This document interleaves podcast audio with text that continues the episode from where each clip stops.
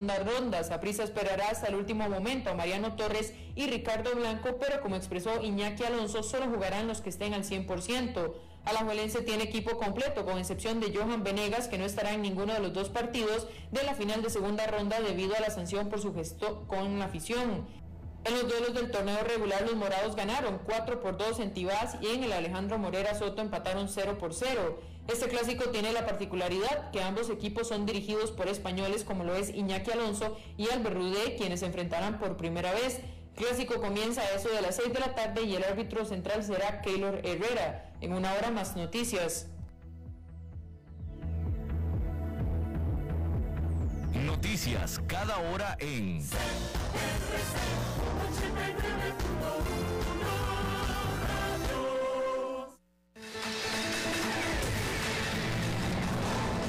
Más noticias en nuestra web, crc891.com. Seguimos en Facebook, Instagram y Twitter como CRC891 Radio y en Telegram como Noticias CRC. Más noticias cada hora.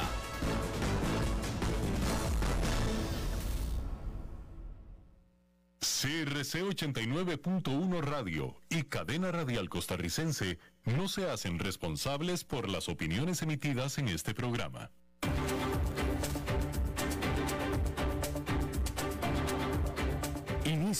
A las 5 con Alberto Padilla.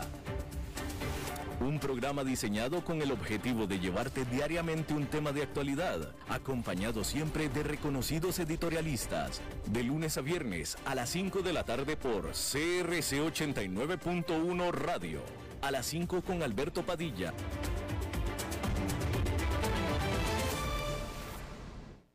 Hola, ¿qué tal? Saludos, bienvenidos a esta emisión de A las 5 con su servidor Alberto Padilla. Vamos a comenzar hablando de que durante meses Evergrande de China ha estado al borde del abismo, pero ahora finalmente terminó por caer. El gigante y emproblemado desarrollador inmobiliario incumplió con el pago de su deuda según Fitch Ratings. El jueves, la agencia de calificación crediticia rebajó la calificación de la empresa y sus subsidiarias al nivel de incumplimiento restringido, lo que significa que la empresa no ha cumplido con sus obligaciones financieras. Fitch dijo que la rebaja refleja incapacidad de la empresa para pagar los intereses que vencieron a principios de esta semana sobre dos bonos denominados en dólares. Eh, y bueno, eh, la Fitch, hay que decir que, eh, bueno, primero que nada que estos pagos se vencieron hace un mes y los periodos de gracia de 30 días caducaron el lunes. Fitch señaló que Evergrande no hizo ningún anuncio sobre los pagos ni respondió a las consultas de la agencia calificadora, por lo tanto, dijo, asumimos que no se les pagó. Evergrande tiene alrededor de 300 mil millones de dólares en pasivos totales y los analistas se han preocupado durante algún tiempo acerca de si un incumplimiento podría desencadenar una crisis más amplia en el mercado inmobiliario de China, perjudicando a los propietarios y al sistema financiero en general. Imagínese usted que deje de pagar 300 mil millones de dólares. Ese es el problema el tamaño de la deuda es gigante. Eh, hay instituciones a las que les debe una, ah, vaya, estos 300 mil millones no son todas para una sola institución, pero sí hay instituciones a las que les debe varios cientos de millones de dólares y ahí es de donde viene el temor de un riesgo sistémico. ¿sí? El mes pasado, la Reserva Federal de Estados Unidos advirtió que los problemas en el sector inmobiliario chino podrían dañar a la economía mundial. Otra agencia de calificación crediticia, la Standard Poor's, dijo a principios de esta semana que el incumplimiento parece inevitable para Evergrande con reembolsos de 3.500 millones de dólares en bonos denominados en dólares estadounidenses con vencimiento en los próximos meses. Las acciones de Evergrande han bajado un 88% en el 2021 y cotizan cerca de un mínimo histórico. Pero los mercados globales hasta ahora se mantienen firmes en gran medida. A principios de este año, a algunos inversionistas les preocupaba que el colapso de Evergrande pudiera desencadenar un momento Lehman, refiriéndose a Lehman Brothers. Se refieren a las consecuencias de la implosión de aquel banco de inversión en el 2008 que repercutieron en todo el sistema financiero. Por ahora, sin embargo, la ansiedad por Evergrande permanece contenida. Hay que decir que en ese contexto, allá en Nueva York, esta fue una jornada, eh, pues en general pintada de rojo, con el índice industrial Dow Jones quedando básicamente sin cambios, con 0% de cambios, pero el Nasdaq Composite cayó 1,71% y el Standard Poor's 500 cayó 0,72%. Y ya que estamos hablando de China, hay que decir que ahí los responsables de políticas económicas son famosos por estimular el crecimiento cuando éste flaquea. Pero ¿por qué entonces han respondido tan lentamente a la fuerte caída de la vital industria inmobiliaria en la forma de Evergrande y otras más que también están en problemas durante los últimos meses? Hasta esta semana fue que el Banco Central tomó medidas obvias reduciendo por segunda vez en el año la proporción de reservas que los bancos deben mantener. Y una de las razones de su vacilación puede ser la inflación. Los precios al mayoreo han aumentado rápidamente en los últimos meses gracias a la escasez de carbón. Esta presión al alza de los precios aún no ha generado mucha inflación al menudeo debido al efecto compensatorio de la caída de los precios de carne de cerdo, que es un producto súper básico en China. La preocupación es que los cerdos escasearán antes de que el carbón sea de nuevo abundante. Las cifras publicadas el jueves aliviaron un poco esas preocupaciones. La inflación en China de los precios al consumidor subió hasta el 2,3% en noviembre en comparación con el año anterior. Pero la inflación al mayoreo cayó al 12,9% desde el 13,5% que presentaba en octubre. De tal manera que cualquier oficial de política económica preocupado por la estanflación puede ahora concentrarse más en el estancamiento que en la inflación. Esto en China. Bueno, los jefes, como usted sabe, están desesperados porque sus empleados vuelvan a la oficina. Pero eso no parece vaya a suceder pronto en muchas instancias. La gigante rival de Uber, Lyft, les está dando a sus empleados un año más para trabajar de forma remota, lo que es un dramático paso entre las principales empresas que continúan retrasando sus retornos a las oficinas. La compañía de viajes compartidos dijo el miércoles que no requerirá que su personal regrese a la oficina hasta el 2023. Lyft no citó preocupaciones sobre la variante del coronavirus Omicron en su declaración, sino que dijo que la flexibilidad, se trata de, o la, la decisión es por la flexibilidad deseada por sus empleados. Será. Pero otras empresas como Ford están citando explícitamente preocupaciones sobre el COVID-19. El lunes, el fabricante de automóviles aplazó su fecha de regreso a las oficinas hasta marzo debido a las nuevas preocupaciones sobre el COVID-19. The Washington Post informa que Google y Uber postergaron sus fechas de regreso a la oficina de manera indefinida. El trabajo remoto continuó, el trabajo remoto continuo tiene consecuencias para la economía, ya que, por ejemplo, muchas personas pues se quedan en casa preparando café y almorzando cuando antes lo hacían en su restaurante preferido. Pero es importante mantener los titulares en contexto, porque en noviembre la cantidad de empleados estadounidenses que todavía trabajaban de forma remota debido a la pandemia estaba apenas por encima del 11%, según datos de la Oficina de Estadísticas Laborales. Bueno, GameStop, la cadena de tiendas de videojuegos de Estados Unidos, reportó este miércoles ganancias decepcionantes.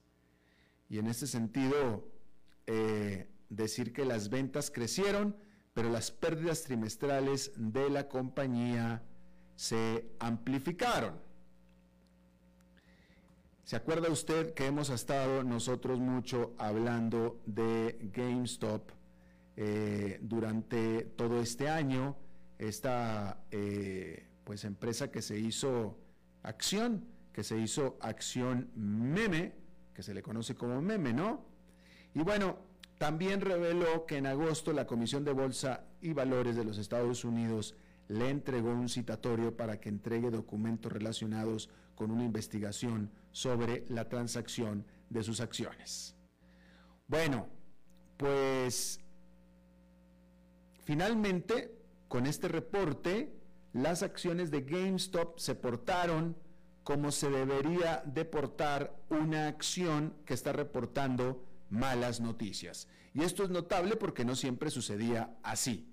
Esta noticia la dio al cierre del miércoles y este jueves las acciones de GameStop se desplomaron, un desplome de 10%, una caída de 10% en un solo día, que era lo que se esperaba, de nuevo, de una compañía o de una acción que está dando malas noticias y que está exageradamente valorizada o valuada. ¿Sí? ¿Por qué decimos esto? Bueno, porque hay que decir que eh, en lo que va, con esta caída del 10%, en lo que va de este año, la acción de GameStop todavía está subiendo un 822%.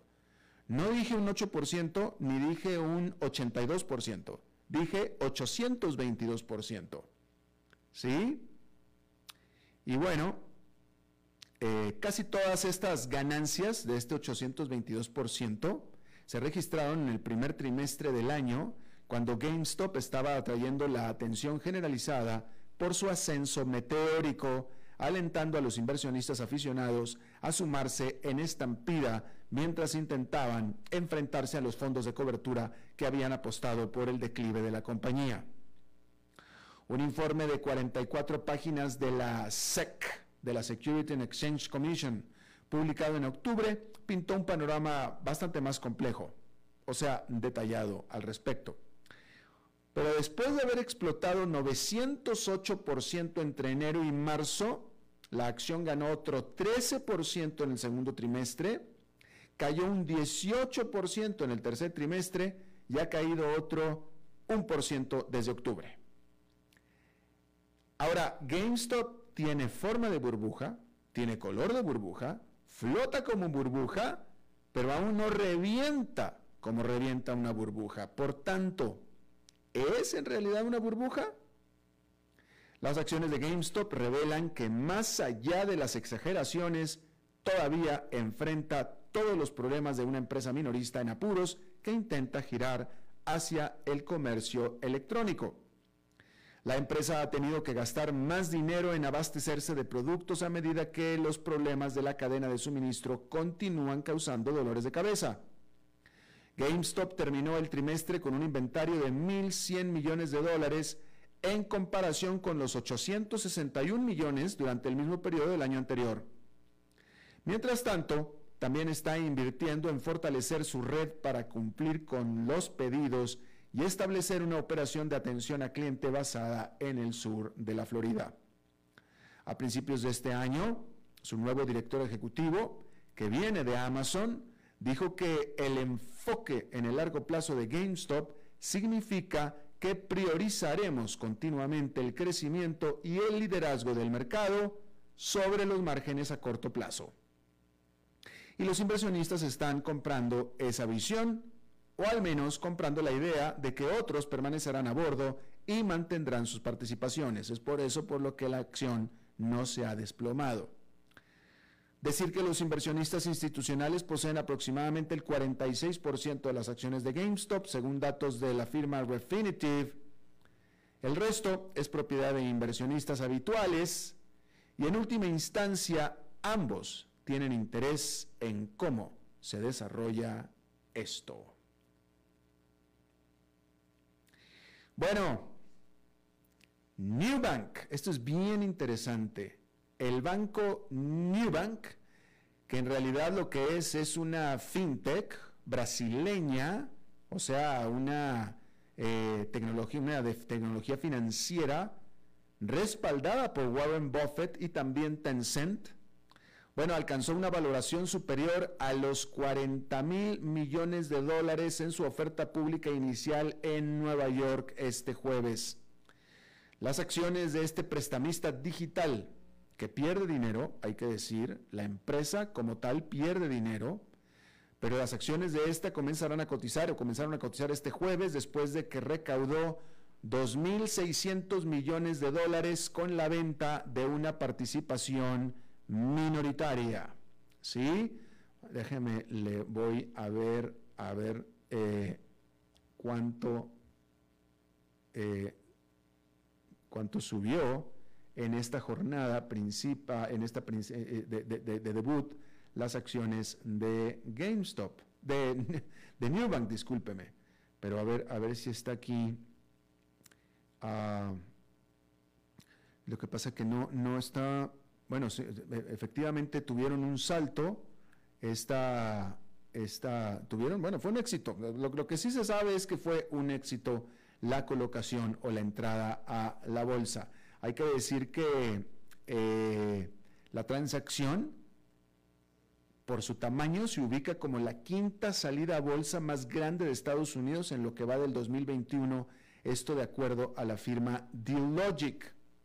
El colombiano David Vélez, fundador y director ejecutivo, dijo que las ganancias ayudarían a impulsar el crecimiento de sus mercados más nuevos de México y Colombia, mientras busca convertirse en un prestamista pan latinoamericano, es decir, creció y se desarrolló en Brasil y ahora está saliendo a México y a Colombia. Y dijeron que no piensan por lo pronto en otros mercados más. La capitalización de mercado inicial de Newbank de 41.500 millones de dólares será superior a la del banco tradicional más grande de Brasil, que es el Itaú Unibanco, que es un gigante lo que convierte a la empresa emergente fundada en el 2013 en la institución financiera cotizada más valiosa de Latinoamérica. El debut en los mercados de valores públicos de New Holdings, que es la entidad controladora de las Islas Caimán, detrás de la emisión de acciones, representa otro hito importante para la floreciente base de startups latinoamericanos. El conglomerado de tecnología japonés SoftBank estuvo entre los nuevos patrocinadores que invirtieron en la flotación de Newbank. Ofreciendo inicialmente tarjetas de crédito sin cuotas anuales, el grupo, con sede en Sao Paulo, ha, acumulado más de 48 millones de usuarios de sus servicios basados en una aplicación móvil. En la actualidad, Ofrece cuentas de ahorro, préstamos comerciales, seguros y productos de inversión en tres países de esta región, donde decenas de millones de personas han sido tradicionalmente excluidas del sistema bancario. Ahora, con Newbank, quien tenga un teléfono móvil tiene una sucursal de Newbank en su casa. Literalmente mente. Y ese es el éxito de Newbank. Y bueno, pues ahí lo tiene usted. Hay que decir que eh, el regulador antimonopolio de Italia aplicó una multa a Amazon, a este gigante del comercio electrónico, de 1.280 millones de dólares por haber abusado de su dominio de mercado. Se trata por mucho de la más grande multa impuesta en Europa a una empresa estadounidense.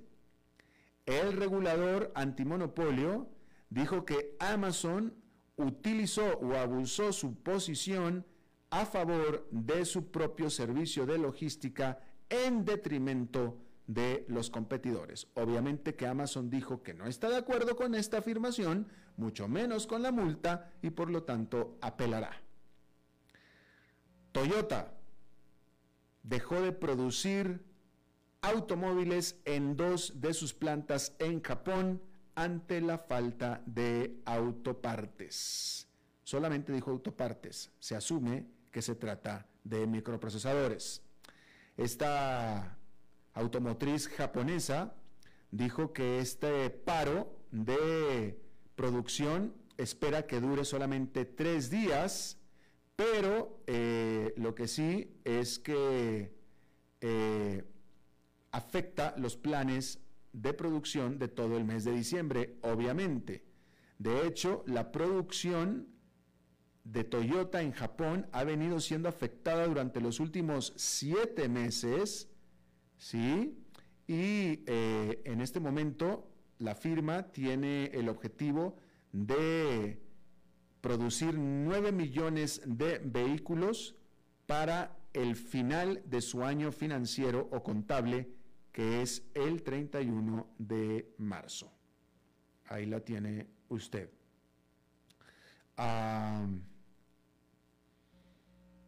Bueno, tres vacunas de Pfizer BioNTech contra el COVID-19 son suficientes para bloquear a la variante Omicron, según afirmó la propia Pfizer BioNTech. De acuerdo a sus estudios que hizo en laboratorio, sus vacunas resultaron en muy significativos niveles o bajos niveles de anticuerpos que se necesitan para neutralizar a la variante. Sin embargo, la tercera dosis incrementó su número por un factor de 25. Ambas compañías, la Pfizer y la BioNTech, eh, dijeron que podrían entregar de todos modos una vacuna específica contra el Omicron para marzo del 2022 si es que se necesita. Pero el punto es que parece ser que esto no se necesita, cuando menos en el caso de Pfizer BioNTech. Sí, ahí lo tiene usted. Bueno, hay que decir que ahora está quedando como que claro que aquella frase que se usa mucho de alguien que cuando alguien está actuando con las tripas, alguien está pensando con las tripas, lo hiciste con las tripas, pues no está tan exagerada ni mucho menos equivocada como pareciera, pues la realidad es que el cerebro y el intestino están estrechamente relacionados. La mayor parte de la serotonina del cuerpo, que es la hormona estabilizadora del estado de ánimo, se produce en el intestino. Al igual que el microbioma intestinal, la bacteria responsable de las funciones metabólicas clave. De tal manera que un gran número de empresas están probando hisopos de excremento para analizar y mejorar la salud física y mental de las personas. Una de estas empresas, Digby Health, se jacta de que puede alejar a las personas de los antidepresivos con cambios de comportamiento guiados que mejoran la salud intestinal y por lo tanto la producción de serotonina.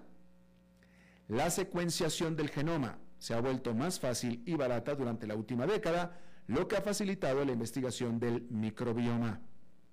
El jefe de Digby Health imagina un futuro en el que el excremento tiene un valor diagnóstico real. Pero otros son escépticos. Por ejemplo, Tim Spector, profesor de epidemiología genética. Él dirige SOE, que es una startup valorada recientemente en 162 millones de dólares, que también utiliza pruebas de microbioma para mejorar la salud de los usuarios. Argumenta él que, aunque es posible saber si alguien está enfermo a partir de su microbioma intestinal, la individualidad hace que sea difícil establecer asociaciones específicas con la enfermedad. Así es que ahí lo tiene usted. Vamos a hacer una pausa y regresamos con nuestra entrevista de hoy. A las 5 con Alberto Padilla por CRC 89.1 Radio. Compartamos otra vez la alegría de jugar juntos, porque el gordo navideño se juega este 19 de diciembre. Compra sus fracciones por 2.000 colones y el entero por 80.000 colones. El premio mayor es de 6.400 millones de colones en cuatro emisiones. Además participe de promociones activando sus fracciones en nuestra app JPS a su alcance. Junta de Protección Social, para hacer el bien.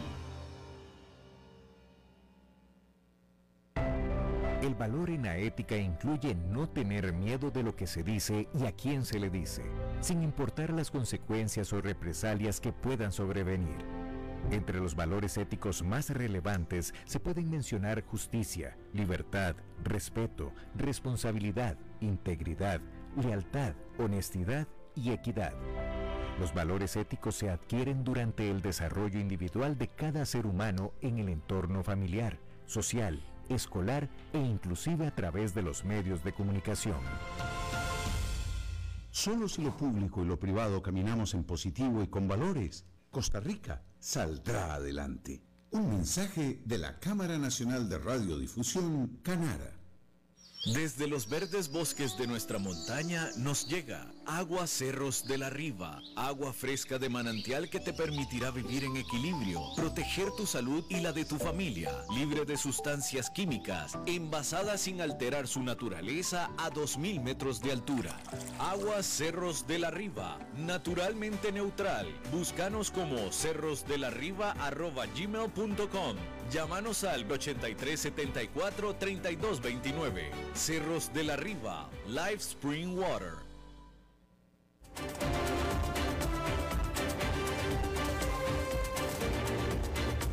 Seguimos escuchando a las 5 con Alberto Padilla. Bueno, muchas gracias por habernos, por estarnos acompañando. Eh, hay que decir que este jueves se llevó a cabo una eh, cumbre virtual por la democracia que fue organizada por el presidente de Estados Unidos, Joe Biden.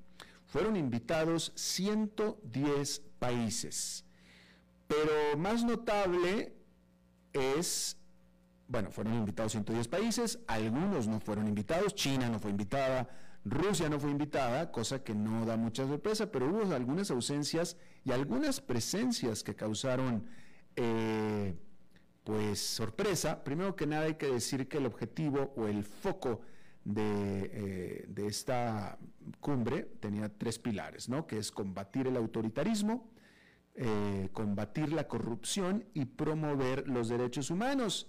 Sin embargo, fueron invitados eh, gobiernos autoritarios como por ejemplo el del Congo, eh, gobiernos que son considerados muy corruptos como por ejemplo el de Brasil y otros que también son considerados que abusan a los derechos humanos como por ejemplo Pakistán. ¿Sí? Todos ellos fueron invitados. Algunas ONGs y algunos activistas también se quejaron de que no fueron invitados.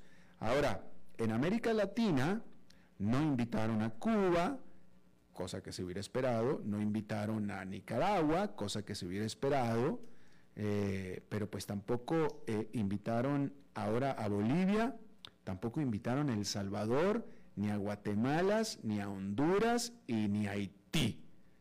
Entonces, pues está media curiosa la lista, ¿no? Está con nosotros Guillermo Pacheco, él es analista político y de seguridad y defensa, eh, también es asesor eh, nos acompaña desde Washington. Guillermo, te agradezco muchísimo que estés de nuevo con nosotros. ¿Me está escuchando Guillermo? ¿Será que tienes el mute, Guillermo? Porque nosotros no te escuchamos a ti. Tenemos un problema con Guillermo. Vamos, Guillermo, ¿me escuchas ya? Nosotros no te escuchamos. No. ¿Qué está pasando? ¿Qué hacemos, este David? Yo sigo hablando a esperar que va a ver qué pasa o qué. Bien, en fin, bueno, vamos a ver qué está pasando con Guillermo Pacheco, pero el punto es que eh, eh, está causando, vaya, e, es una lástima que un esfuerzo tan, tan eh, interesante como algo por la democracia, pues comience con el pie izquierdo, simplemente con las invitaciones y con las ausencias, ¿no? Y eso, pues es algo que, quisiera yo explorar con el invitado, es hasta qué punto pierde algo de legitimidad eh, este tipo de, de, acciones que se hacen con respecto a la presencia y a las ausencias. Eh, dice tanto las ausencias como las presencias en esta cumbre, ¿no? Eh, ¿Tenemos definición, David? No tenemos definición. ¿Por qué no hacemos entonces una pausa y a ver si lo tratamos de arreglar? A las 5 con Alberto Padilla por CRC 89.1 Radio. Compartamos otra vez la alegría de jugar juntos, porque el gordo navideño se juega este 19 de diciembre. Compre sus fracciones por 2.000 colones y el entero por 80.000 colones. El premio mayor es de 6.400 millones de colones en cuatro emisiones. Además participe de promociones activando sus fracciones en nuestra app JPS a su alcance. Junta de Protección Social, para hacer el bien. El valor en la ética incluye no tener miedo de lo que se dice y a quién se le dice, sin importar las consecuencias o represalias que puedan sobrevenir. Entre los valores éticos más relevantes se pueden mencionar justicia, libertad, respeto, responsabilidad, integridad, lealtad, honestidad y equidad. Los valores éticos se adquieren durante el desarrollo individual de cada ser humano en el entorno familiar, social, escolar e inclusive a través de los medios de comunicación.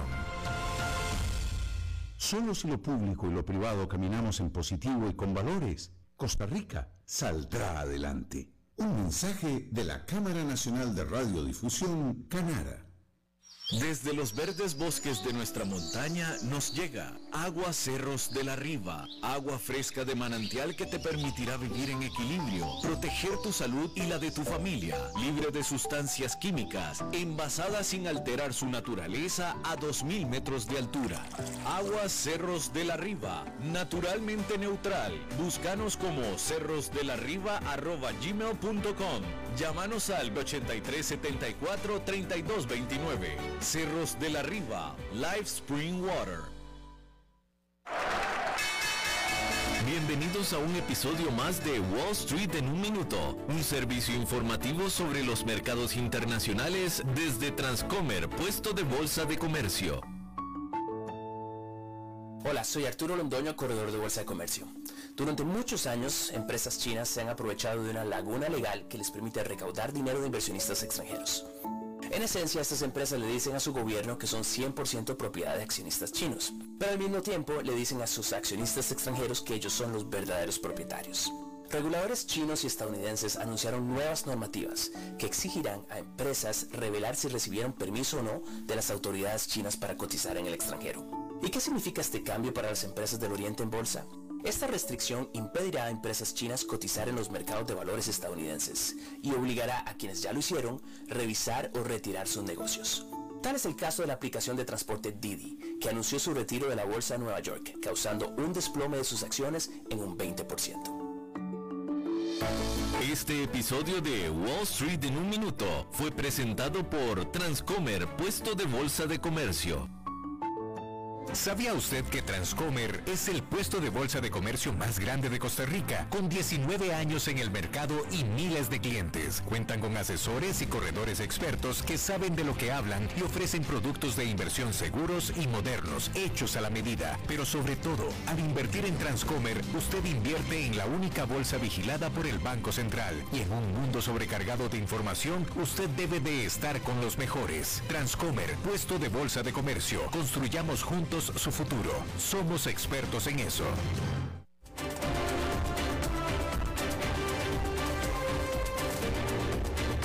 Seguimos escuchando a las 5 con Alberto Padilla.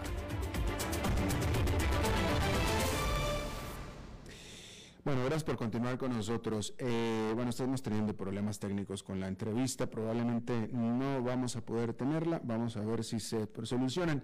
Estábamos hablando hace un momento de Bank, le estaba diciendo yo acerca del debut que hizo este banco digital en Nueva York, basado en Brasil, Y bueno, en este primer día de operación, pues tengo dos cifras, hay dos cifras que estoy viendo aquí en dos medios diferentes. Una es que subió la acción un 20% y el otro es que subió un 25% en este primer día de operación. Digamos que subió entre 20 y 25, mientras son peras en manzanas, ¿no? Sea 20 o sea 25 es un extraordinario salto. Deberían de escuchar. Quien quiera que haya hecho una inversión en la mañana, su dinero se le creció en un 20%, que no es una mala inversión para un solo día. Sí, ahora me escuchas. Guillermo Pacheco, ¿me escuchas? Yo sí te escucho, ¿tú me escuchas? ahora sí, ya estamos escuchándonos. Qué bueno. ¿Cómo estás, Guillermo? Perfecto, gusto saludarte, Alberto. Igualmente. Eh, a veces la tecnología no quiere ayudarnos. Oye, sí, eh, definitivamente ahí le, pegó un aerolito al satélite. Sí, sí. Oye, este, ¿escuchaste la... Tú, tú sí me estabas escuchando a mí, ¿no es cierto?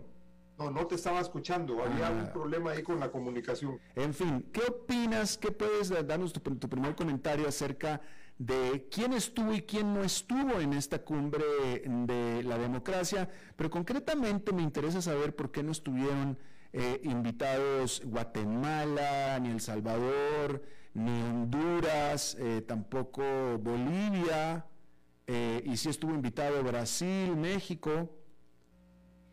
Bueno, mira, primero tenemos que entender quiénes estuvieron, quiénes no estuvieron invitados en esta lista que tú mencionas. Me parece que los más significativos son evidentemente Guatemala, El Salvador y Honduras.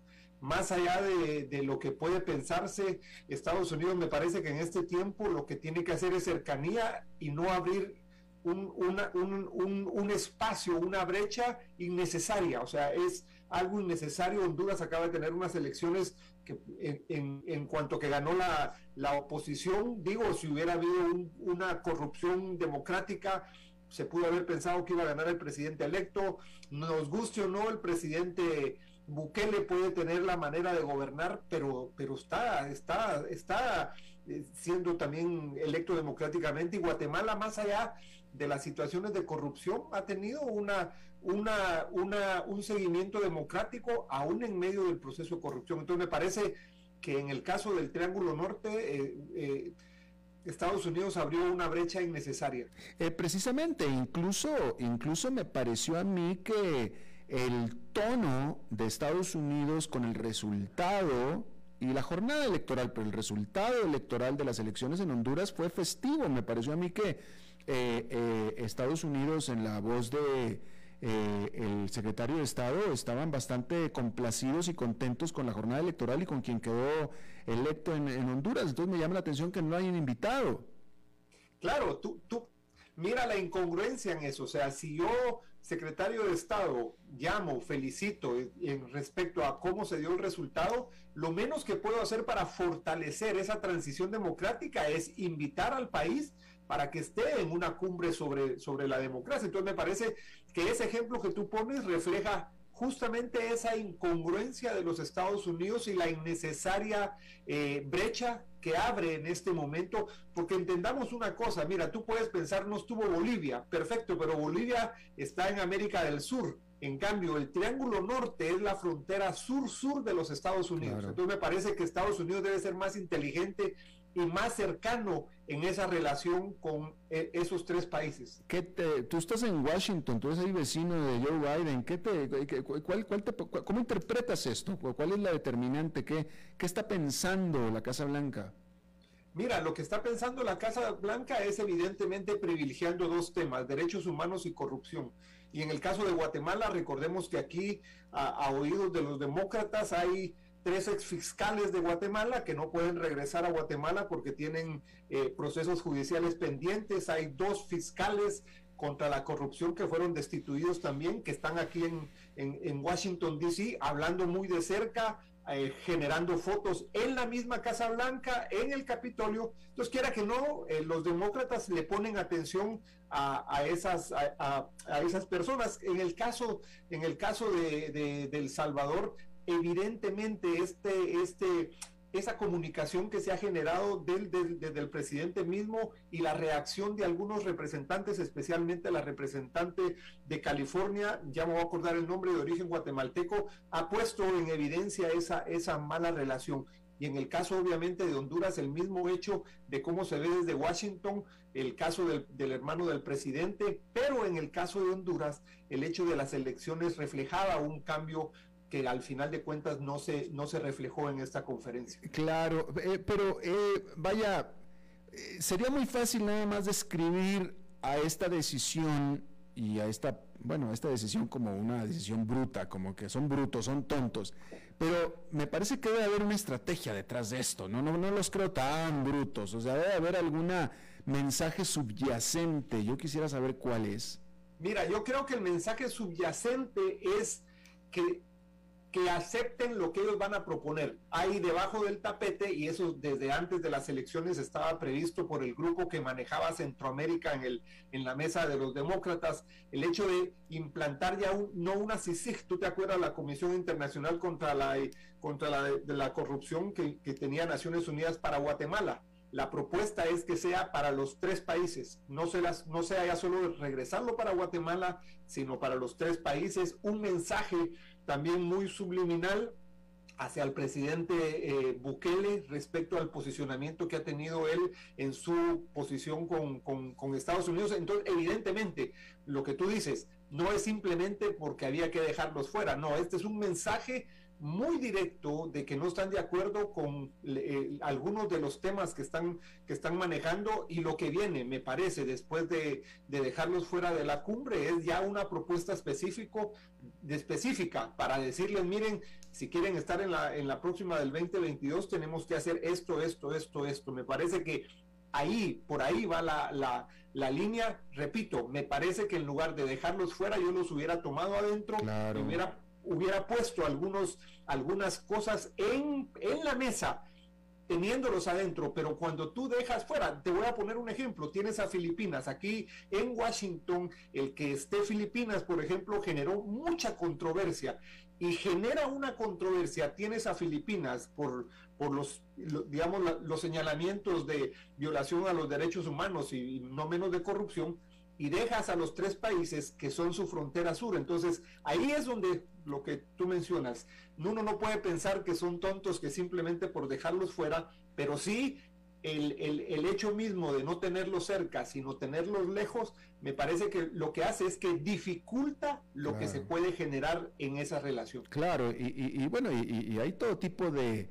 de señalamientos y de preguntas. Aquí estoy leyendo y me parece que es una excelente pregunta de, de, algunos analistas que dicen, porque a México sí lo invitaron, entonces dicen algunos, ¿a poco México es más democrático en este momento y defiende más los derechos humanos que Guatemala o que Honduras? Pero mira, a México no lo podía dejar fuera, te explico, hace dos semanas fue aquí la cumbre, digamos, la cumbre de, de, del, del, Tratado Libre, lo que se llamó el Tratado Libre Comercio sí. de América del Norte. Se juntaron Trudeau, Biden y, y López Obrador era imposible dejar a López Obrador fuera. Y ahí sí hubiera sido, ahí sí hubiera sido, creo yo, un error garrafal político diplomático el dejar a López Obrador, más allá de lo que uno puede estar de acuerdo con ese comentario, pero no podía dejar ni a Trudeau y a, y a, a México fuera, habiendo tenido aquí una cumbre que para Estados Unidos era especial haber tenido a sus dos vecinos potencialmente donde se puede generar el área económica más grande del mundo no podía dejarlo fuera. Ah, totalmente. Oye, eh, déjame te cambio de tema, ya que estás ahí, voy a aprovechar que estás en Washington y déjame te pregunto, eh, ¿qué tan real es la amenaza de que Rusia vaya a invadir a Ucrania tan pronto como el próximo mes? Mira, entendamos una cosa, eh, ¿Qué hace, ¿Qué hace Rusia? Rusia lo que está jugando es, un, es el, el clásico juego de disuasión en, en, el entendido de que los países, desde cuando Morgan definió que los países no se relacionan de buenas intenciones, sino por intereses, evidentemente Rusia lo que hace es, en el, en el sentido mismo de la disuasión, lanzar un mensaje que no puede cumplir. Me explico. Mm. No tiene en este momento las capacidades económicas y financieras para sostener una invasión a Ucrania. ¿Por qué? Porque lo que, lo que, lo que ha pasado con, con, Rusia es que se ha descapitalizado de una manera increíble. Entonces, lo que termina de hacer Rusia es estar jugando un papel disuasivo frente a la emergencia china, que sí, China sí tiene no solo la, la parte disuasiva, sino la, los fondos necesarios para poder jugar en cualquier, en cualquier nivel. Entonces, yo lo que veo es que lo que está jugando eh, Rusia es poner en la mesa el tema de Ucrania. ¿Por qué? Porque siente que no va a poder generar esas, e, esa, esa negociación. Recuerda que Ucrania es el país más cercano a Moscú, entonces quiera que no lo ven como, un, como una amenaza en que Ucrania pueda relacionarse con la OTAN. OTAN ya está haciendo los estudios necesarios por la petición de Ucrania para que Ucrania sea parte de la OTAN. Entonces ahí se están jugando algunos intereses geopolíticos y geoestratégicos. Ya, entendido. Rápidamente, quien sí tiene el capital y el poder y todo para invadir y tragarse y engullirse a Taiwán es China. ¿Lo va a hacer? Mira, yo creo que yo creo que al final va a ser una negociación, digo, negociación si se puede llamar así, como Hong Kong. O sea, pienso, y como lo mencionas, evidentemente China tiene cualquier tipo de disuasión, lo tiene, lo puede hacer económicamente, lo puede hacer militarmente. Entonces, creo yo que el, tema de, Taiwán es un tema no muy, digamos, no pequeño y pongamos, pongamos en la mesa otro tema. Cumbre de la democracia. Taiwán es invitada, China, no. Entonces me parece que eso le pone cierto, cierto plus, dijéramos, al hecho de que China no va a dejar de, por un lado, Taiwán, sino que con esto le va a poner un, mayor interés. Evidentemente no lo va a hacer con una invasión militar, pero de que tiene los medios para poder hacerlo, ponle, ponle la firma de que lo va a hacer poco a poco. Mm, así es. Guillermo Pacheco, analista político y de seguridad y defensa basado en Washington. Agradezco muchísimo que haya charlado con nosotros. A ti muchísimas gracias como siempre. Gracias, hasta la próxima. Bueno, y vámonos rápidamente con eh, don señor enfadado, el señor Dado, que hacía tiempo que no lo escuchábamos por aquí. Don Enfa, ¿cómo está usted? Todo bien, Padilla. Te saludo a ti, a la audiencia. Bueno, lamento no haber llegado a tiempo jueves pasado estaba leyendo un librito y sin querer me quedé dormido y esa fue la razón de mi ausencia. Oiga, usted, ¿a qué le atribuye eso? ¿A la actividad diaria, a la edad? ¿Qué le pasó? No, bueno, es una costumbre que traigo desde Santiago del Estero, Argentina, ¿no? Que dormimos la siesta. bueno, eso ayuda para, para el humor, supongo, ¿no? Sí, sí, bueno, lleva un poquito este, enfadado por un lado, pero también este, satisfecho, ¿no? Eh, porque bueno, te cuento una breaking news, Padilla. Acá en Estados Unidos, un jurado acaba de declarar culpable a este actor, Juicy Smollett, eh, que se hizo conocido hasta en América Latina también con, esta serie llamada Empire. Y bueno, él a comienzos de, del año 2019 él denunció que había sido atacado por dos hombres blancos, él es moreno, ¿no? Es negro. Eh, sí, había sido atacado por dos hombres blancos que lo insultaron por su raza y, ambos tenían, este, ¿cómo se llama? Estas gorritas de, de Make America Great Again, del, trumpismo.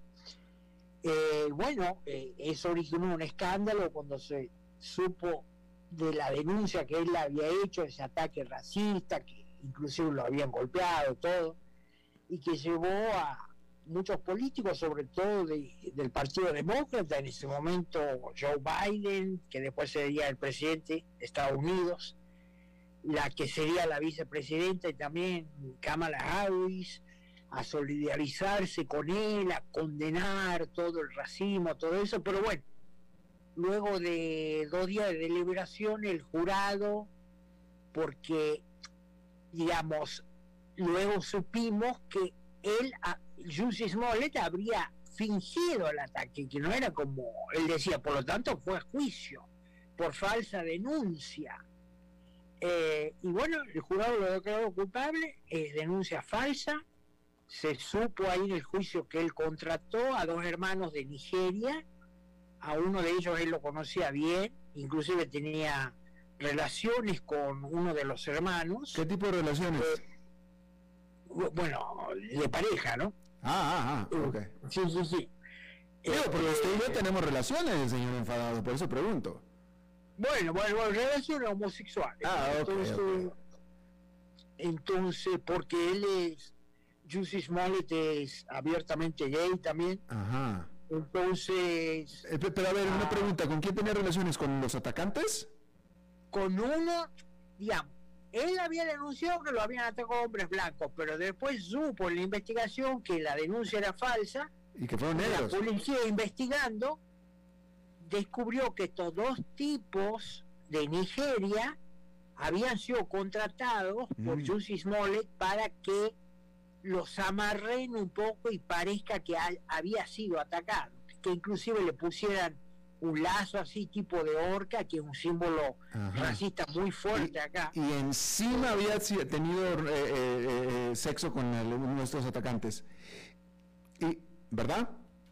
¿Cómo? Que encima había tenido sexo con alguno de, con uno de estos Bueno, y atacantes. todo eso se descubrió la, en la investigación, es decir, la mentira a tal extremo que no solamente no había sido atacado por dos hombres blancos, sino que él había pagado 3.500 dólares a estos dos hermanos, con uno de ellos inclusive teni- había mantenido relaciones ya, ya. íntimas, ¿no? Entonces, se descubrió eso. Mi punto es este, o sea, en su momento fue todo un escándalo cuando él hizo la denuncia, cuando empezó a mostrar debilidades, digamos, el testimonio de él, la policía empezó a investigar y bueno, ahí se fue desmoronando toda la denuncia de él y finalmente hoy un jurado lo declara culpable de, alterar el orden público, hacer falsa denuncia y lo condenó el juez a eh, servicios comunitarios. Una, según estuve leyendo, es un delito el que él ha cometido, que en Chicago, donde ocurrió esto, un máximo de tres años de, prisión. Pero bueno, el juez lo condenó a otorgar, prestar servicios comunitarios. Pero mi punto es cómo eh, la fake news, ¿no? En este caso, llevada a, a su máxima potencia, como es fingir, simular que ha sido atacado para, digamos, que la atención del público vaya contra esta gente que es racista, que son trumpistas y todo eso, y cómo muchos políticos se prendieron de eso para eh, llevar agua para su molino, para exacerbar todavía más cómo está la situación acá en este país Claro. con esa discusión y cómo esto se cae, digamos, eh, cuando la justicia interviene sin cortapisas, sin in- influencia de- del poder político puede llegar a la verdad, como hemos visto también que sucedió hace pocas semanas con este niño Kyle Rittenhouse, eh, que bueno, eh, en esa ocasión a él lo acusaban de haber asesinado a dos personas que estaban participando de, de un levantamiento, quemando comercios, residencias en Kenosha, Wisconsin, hace ya un, un par de Mm, años, mm. creo que por lo menos.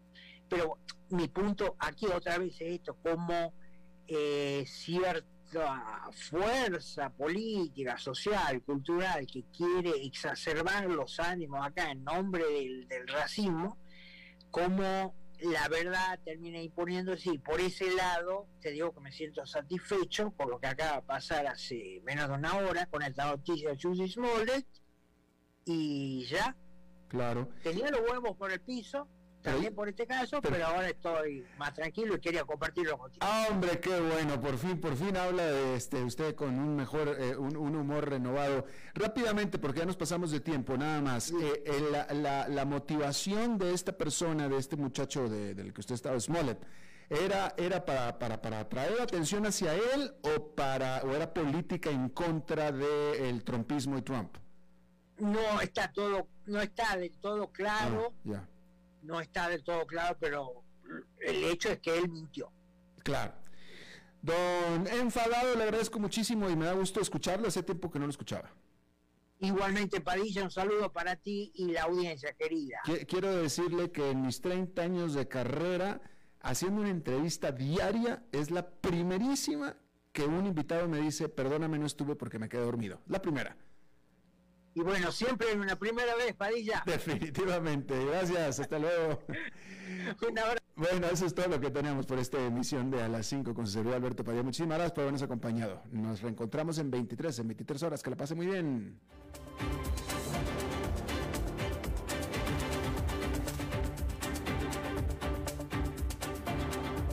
Concluye A las 5 con Alberto Padilla.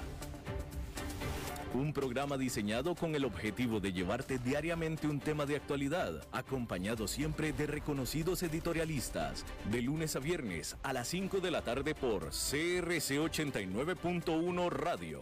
A las 5 con Alberto Padilla.